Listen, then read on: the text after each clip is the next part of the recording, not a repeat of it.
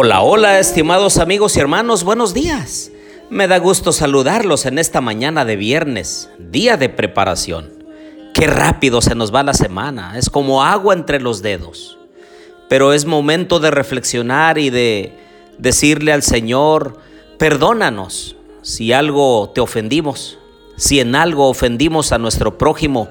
Señor, ayúdanos a reparar el daño que hemos hecho. Hoy es momento de reflexión. Hoy es momento de comulgar con Dios, de regresar al Padre y pedirle su santa bendición. Oremos.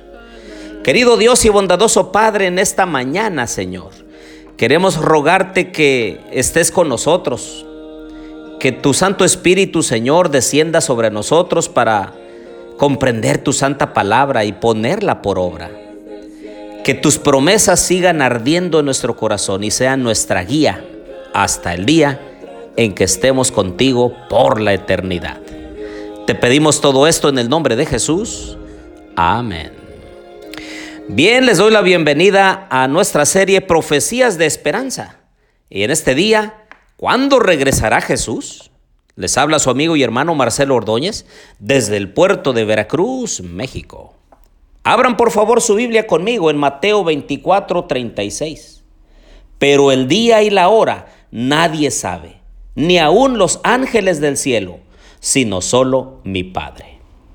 La iglesia adventista surgió como un movimiento escatológico, es decir, estaba predicha su aparición, con un énfasis claro en la segunda venida de Jesús sin embargo, a más de 170 años de haber proclamado o haber comenzado a proclamar la inminente venida de Jesús, la iglesia sigue esperando ese acontecimiento.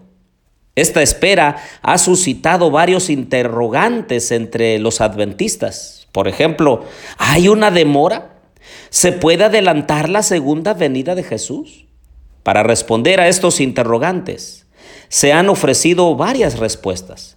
Algunos creen que Jesús no ha venido todavía porque está esperando que su pueblo se consagre y testifique diligentemente, es decir, creen que su pueblo es el responsable de la demora.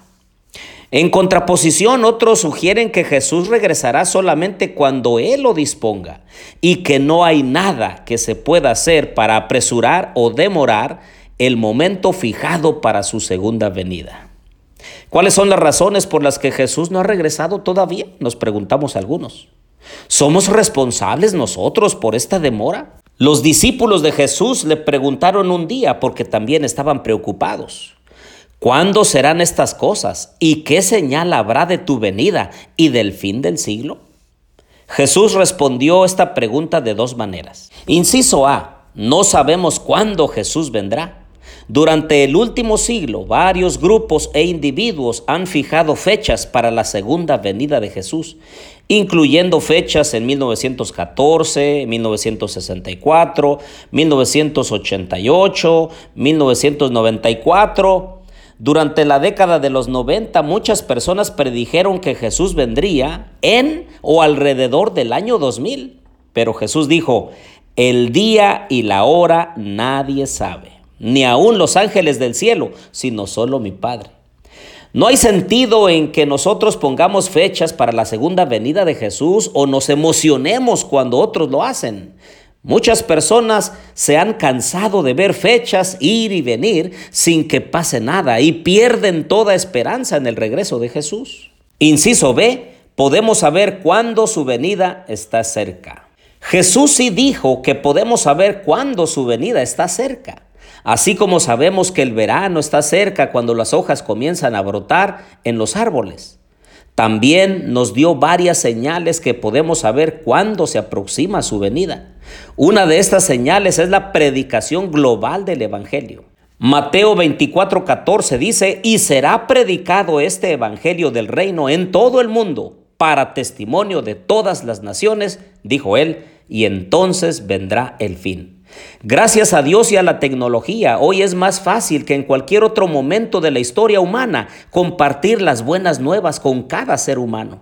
Querido amigo y hermano, piénsalo. Por varias décadas hemos tenido la televisión, la radio, los libros, revistas y periódicos. Ahora tenemos la internet, tenemos la telefonía moderna, tenemos el WhatsApp donde podemos pasar los mensajes de Dios para este tiempo. Dadas las circunstancias apropiadas, el mundo entero podría enterarse del Evangelio de un día para otro. Hoy se predica el Evangelio aún en la zona más resistente que tiene el planeta Tierra para llevar las buenas nuevas. Nos referimos a la ventana 1040 del globo terráqueo. Allí se concentra una cuarta parte de la población mundial que nunca ha escuchado el nombre de Jesús. No han sabido acerca del amor de Dios para con ellos. Y aún en esas zonas el Evangelio está comenzando a entrar con todo vigor. Jesús predijo que antes que Él regrese, impostores aparecerían en varios lugares de la tierra diciendo, yo soy el Cristo. Tengan cuidado, declaró Jesús, porque vendrán muchos en mi nombre diciendo, yo soy el Cristo, y a muchos engañarán. Por eso Él advierte, Mateo 24, 4, 5 y 26.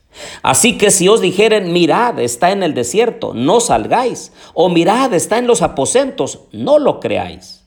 Afortunadamente nadie tiene que ser engañado. Hay tres maneras en que podemos reconocer al Jesús real cuando venga. Número uno, su venida será un evento visible y público. El hecho es que la venida de Jesús será el evento más público en la historia del mundo. La Biblia dice en Apocalipsis 1.7, todo ojo lo verá y Jesús mismo dijo en Mateo 24, 27, como el relámpago que sale del oriente y se muestra hasta el occidente, así también será la venida del Hijo del Hombre. Número 2. Su venida será un evento audible. Pablo dice en Primera de Tesalonicenses 4:16, el Señor mismo con voz de mando, con voz de arcángel y con trompeta de Dios descenderá del cielo. Además, le dijo a la iglesia de Corinto, que se tocará la trompeta. Esa es la venida de Jesús en 1 Corintios 15, 52. Número 3. Cuando Él venga, los muertos serán resucitados. Jesús dijo en Juan 5, 28, Vendrá hora cuando todos los que están en los sepulcros oirán mi voz. Los que hicieron lo bueno saldrán a resurrección de vida. Versículo 29. Jesús no dijo cuándo esto sucederá pero Pablo explicó que sucederá en la segunda venida de Jesús. Primera de Tesalonicenses 4:16 dice, el Señor mismo descenderá del cielo y los muertos en Cristo resucitarán primero. Dicho entonces lo anterior, sabemos que cualquier persona que asegure ser Jesús es un impostor, a menos que aparezca en las nubes de los cielos con el sonido de una poderosa trompeta y resucite a los muertos. Ah, queridos amigos y hermanos, es necesario que nos estemos preparando todos los días para el glorioso retorno de Jesús. Los adventistas del séptimo día creen que la segunda venida de Cristo es la bendita esperanza de la iglesia y la gran culminación del Evangelio. La venida del Salvador será literal, personal, visible y mundial. Cuando Él regrese, los muertos justos resucitarán y junto con los justos vivos serán glorificados y llevados a la patria celestial. Pero los injustos morirán. El cumplimiento de casi todas las profecías, junto con la condición actual del mundo, indica que la venida de Cristo está muy cerca, es inminente. El tiempo de este acontecimiento no ha sido revelado y por lo tanto se nos exhorta a estar siempre listos. Debemos de seguir viviendo, queridos amigos y hermanos, a la luz de la esperanza del segundo retorno de Jesús. Dice Juan 14, y si me fuere, vendré otra vez y os tomaré a mí mismo, para que donde yo estoy, ustedes también estéis. Que la segunda venida de Cristo sea tu esperanza también. Prepárate, querido amigo y hermano, porque Jesús viene pronto. Oremos. Querido Dios y bondadoso Padre, alabado y glorificado sea tu nombre, Señor. Es cierto que no sabemos el día ni la hora en que vendrás, pero sí sabemos lo que estará ocurriendo y estamos viendo a nuestro alrededor que aquellas cosas están comenzando a cumplir.